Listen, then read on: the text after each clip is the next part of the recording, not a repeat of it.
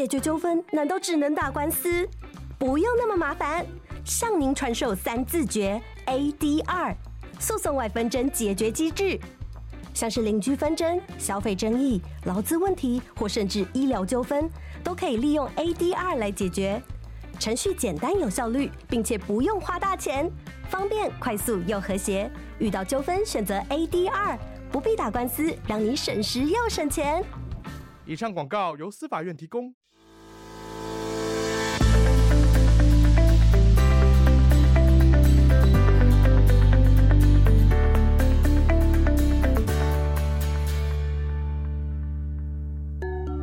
早安，你好吗？欢迎收听老周的 Money Talk，在这里我们一起听故事、学财经。上一集节目呢，我们谈到了法拉利哦、呃，这个赛车哦、婚姻、产线还有儿子哦、呃，差点被这四个因素给搞疯的那个男人恩佐法拉利。在恩佐法拉利之后呢，其实法拉利集团或者说这一个品牌，它的变化是非常巨大的。我们在先前提到的二零一九年的《赛道狂人》，也就是 Ford vs Ferrari 这部电影当中呢，我们可以看到一些端倪。另外呢，二零二三年底的由亚当·崔佛主演的《法拉利》这部电影呢，则是完整的叙述了哦，法拉利这个品牌在成立之初所碰到的很多挫折，然后。创办人恩佐本人的一些婚姻生活，然后他的一些呃私生活到底是怎样影响了他的事业，然后他的事业又如何传承？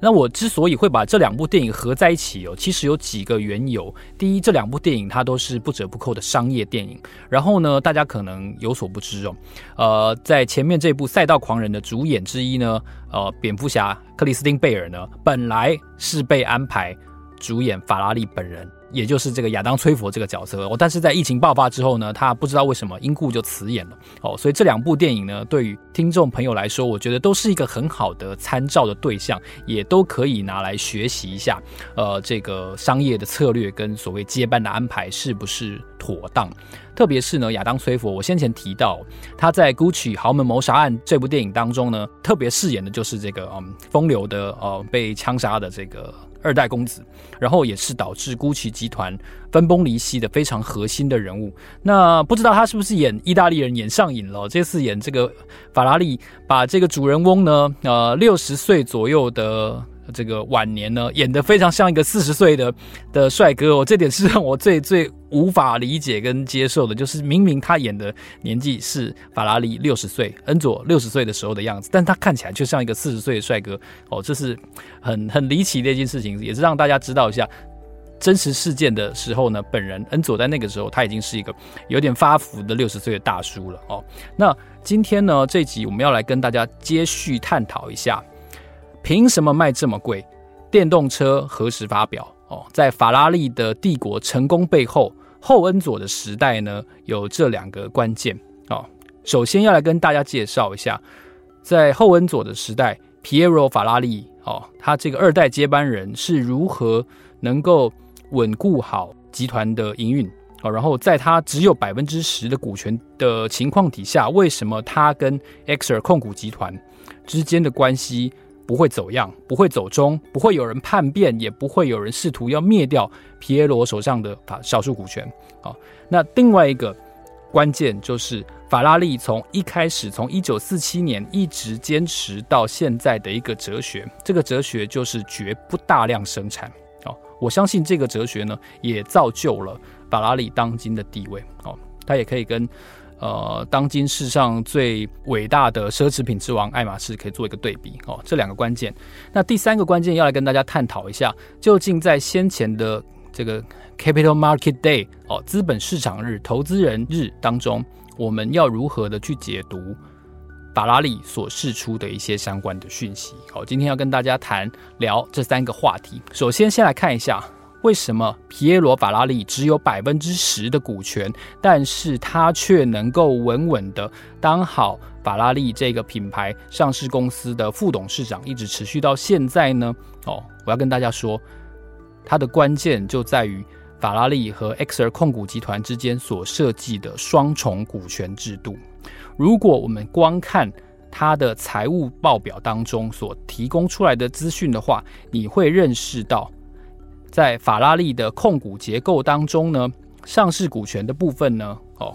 大股东就是 Exor 控股集团，他持有百分之二十四点二一的股权。那皮耶罗·法拉利呢，他以个人的身份持有百分之十点三的股权，是第二大单一股东。然后呢，另外两个法人机构股东呢，分别是来自美国的贝莱德 （BlackRock），他有百分之五点八四。然后这个另外一家普信 T. Rowe Price Associates，它有百分之四点零四哦，这是第四大股东。所以前面四大股东大约大约是拥有百分之四十五左右哦。另外交由公众整个资本市场共同持有的部分呢，是百分之五十五点六一。你会觉得说哦，这就是它的股权结构哦。修蛋姐嘞哦，我这边要揭揭露一个关键哦，其实在普通股之外呢。法拉利它设计有特别股，而且这个特别股的数量呢，分别跟 Exor 控股集团还有跟 Piero 法拉利这两个大股东原来持有的普通股数量是相同的哦。换句话说，Exor 如果有一股特别股的话呢，它就有一股普通股。在它的财务资讯上面，还有一个单独揭示的特别股的资料，而且它的投票权是比较重的。既然是特别股，它必然是有享有一些特别的权利跟义务。所以啊，如果你加算把这个加总起来，特别股跟普通股的投票权权重的话呢，它整个权重跟刚才我们听到的可以被交易的普通股，它的股权是完全不一样的。哦，实际上整个公众市场持有的。股权的普通股的比重，虽然刚才我提到说是百分之五十五点六一嘛，但是如果加上特别股之后，整个市场持有的权重只剩下百分之四十八点三三。要注意哦，还不到百分之四十九。换句话说，有人过半了。谁过半了呢？是第二代皮耶罗法拉利加上最大股东 Exor 控股集团这两方双方的特别股的权重加计进去之后呢，他们两方的权重就过半了。其中呢，Exor 控股集团加上特别股之后，它的权重是百分之三十六点二五哦。那至于皮耶罗法拉利个人呢，加上了信托的特别股的部分之后呢，它有百分之十五点四二，三十六点二五加上十五点四二，刚刚好超过一半，也就是五十一点六七趴哦，它就有非常高的权重。换句话说，就算有一个超级大富翁，他非常想要，非常想要法拉利，他想要全世界的法拉利。他今天收购了所有市场上的股权，还是因为他手上没有任何一股的特别股，他买不到哦，因为他从市场上买不到特别股，所以他的投票权重没有办法超过百分之五十，他自然就无法夺得法拉利的经营权哦。这个双重股权制度这件事情呢，我觉得很高程度的确保了皮耶罗法拉利个人能够继续享有法拉利这个品牌这个。奢侈品帝国所带给他的、带给家族的一些好处哦，这个经营的果实。但是呢，他也确保了 Exor 控股集团，也就是菲亚特创始股东的这个家族企业呢，它能够享有以最大股东的身份享有最多的经营权跟最大的影响力。正因为只有皮耶罗法拉利还有 Exor 控股集团手上有特别股。其他人都没有，市场上也没有交易哦，所以这样子的双重股权制度才能够有效的制衡任何想要参与、想要影响或者甚至是想要染指哦这个经营权的相关想法的第三人。哦，这是在意大利的资本市场，我们看到的一个非常非常经典的例子。又一次哦，我们在这个大润发的这个穆里耶兹家族，还有在这个马士基航运的马士基家族背后，我们都看到了双重股权制度、家族办公室跟家族宪法这三者所建构出来的关于经营权一个非常强大、非常坚固的经营权金字塔。在捍卫它。我们今天在意大利的呃首屈一指的汽车家族当中，我们再次看到了双重股权制度可以如何为一个品牌、一个家庭、家族企业做好最好的这个捍卫的这个角色。所以，正是双重股权制度扮演了这个关键。好，这是第一个重点，确保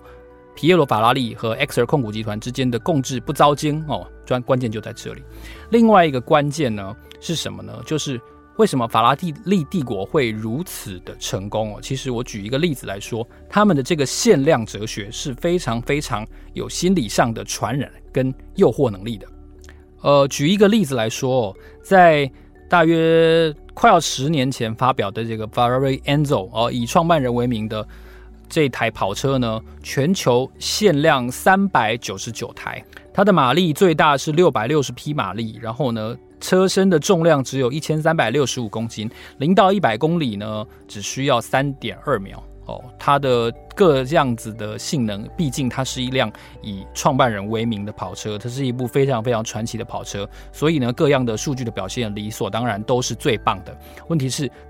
最棒的之上还有一个更棒的，更棒的就是让那些富豪疯狂的，就是它是限量的哦，就像女人听到爱马仕的某些包款是限量的样，那些超级富豪们听到这辆车是限量的三九九，他们就有一个非常非常。呃，被魅惑的一个魔力哦，我也不知道那个魔力是什么，因为毕竟我买不起法拉利嘛。但是我们可以稍微解析一下，从创办人一开始，一九四七年为赛车事业创业之后呢，其实法拉利旗下所生产销售的这些跑车，它都是限量的哦。最初最初受受制于这个产量跟产线的规模呢，大概每一款车子，我查到的资料是，它都只生产几十辆。哦，因为毕竟我先前提到，恩佐的重心，恩佐所有的精力都是拿来赛车。哦，他的不高兴是因为赛车输了，他的高兴是因为赛车赢了。哦，或者说他的儿子长大了。哦，那当然他就不把呃商业上面的行销跟生产制造，然后营收这些事情放在心上，这也直接导致了他在一九六零年代的财务的危机，并且必须要出让他百分之五十的股权给菲亚特。哦，但是呢，正因为他。没有心思在商业上面，没有心思在量产上面，所以呢，法拉利量产的车子一直都很少，它一直都是限量的，而且高度限量。即便是到目前为止呢，法拉利的产量，他们说已经解除限制了，但是一年也才只做一万多辆车而已，所以跟世界上其他品牌的车子量产规模是完全不能够相比的。然后呢，在日经中文网当中呢，有一篇。文章探讨就是说，没有电动车的法拉利为何能够哦卖出这么高的价钱？这件事情呢，其实它就有这篇文章提到一个非常非常好的例子哦，就是我刚才提到的这个车款 Ferrari Enzo 这台车呢，它不是只生产三百九十九辆吗？哦，这个车厂的设计的思维是认为说，他们会进行非常详尽的市场调查，然后呢，比生产的这个规模呢，是比他们可能接到的订单数量再少一台。那换句话说，就是要制造那个稀少。哦，缺乏的那种感觉哦。那当然啦，这个法拉利重心是在赛车的赛事上面嘛，希望能够有更多的人气，然后更多的观众跟跟更多的冠军哦。所以商业上面的这个限量的感觉呢，也能够伴随着他们在赛车当中跑出好成绩，而得到一个更好的这个杠杆的效果。所以啊，我们看到全世界限量三百九十九台，而且呢，我们也都能够理解一件事情，就是。非常非常多的法拉利车主，他是车库里有不止一辆法拉利的哦。他换句话说，呃，他甚至有一种搜集的欲望哦。很多的车主他忠诚度很高。一旦出现了新的车款之后，他会同样的想要入手哦。这个情况呢，也造就了法拉利有更加巩固的市场需求，而它不需要像很多的商业用的大众品牌的车子一样，去到处的寻找、去开发新的车主的来源哦。他那些已经是车队成员的车主，或者说已经是很多很多同好会的那些大老板们，他自然能够成为下一辆车的呃买主，而且因为是限量的。所以很多的汽车其实它一定程度上它的销销路已经被确保了哦。这个呃循环你会觉得有一点像是我们先前所提到的爱马仕的配货的策略哦。如果你没有买过法拉利的话，也许你在等第一台法拉利的路上你会等得稍微辛苦一些。那我想，如果是要成为呃爱马仕的包款的所有人的话，应该也是有同样的道理。你不可能今天走进去，然后。就是跟他说：“哎，你好，我想要买一颗爱马仕的包。呃，这大概是很难做到。但是我也顺便说一下，就是我听说，如果你走进去的时候，呃，以女性实行这个策略优先哦，就是说你走进去跟他说，今天是我生日，我想要买一颗铂金包，你可以给我买一颗铂金包吗？我听说，我听说这个方法比较容易成功的，一走进去就买到铂金包。我在这边也也也提供给大家参考，就是，呃。”铂金包是如此，但我想法拉利可能很难。法拉法拉利大概不会说，我我今天生日，我想要买一台法拉利，可以吗？这可能是比较比较困难的一件事情哦。所以四百减一等于三九九，这个品牌跟造车数量的哲学呢，这个稀缺感，这个缺乏感哦，这种诱惑是刺激很多法拉利的车主出手的一个关键。那正是因为它限量哦，极少量的产量，也让它的这个品牌的形象呢更加的高贵哦。我觉得这是法拉利在造就自己的形象的时候，呃，可能也很巧妙的延续了恩佐当初的的一个想法哦。不管是不是有新的，但我觉得它延续的蛮成功的，这一点也提供给大家参考哦。这是第二个关键。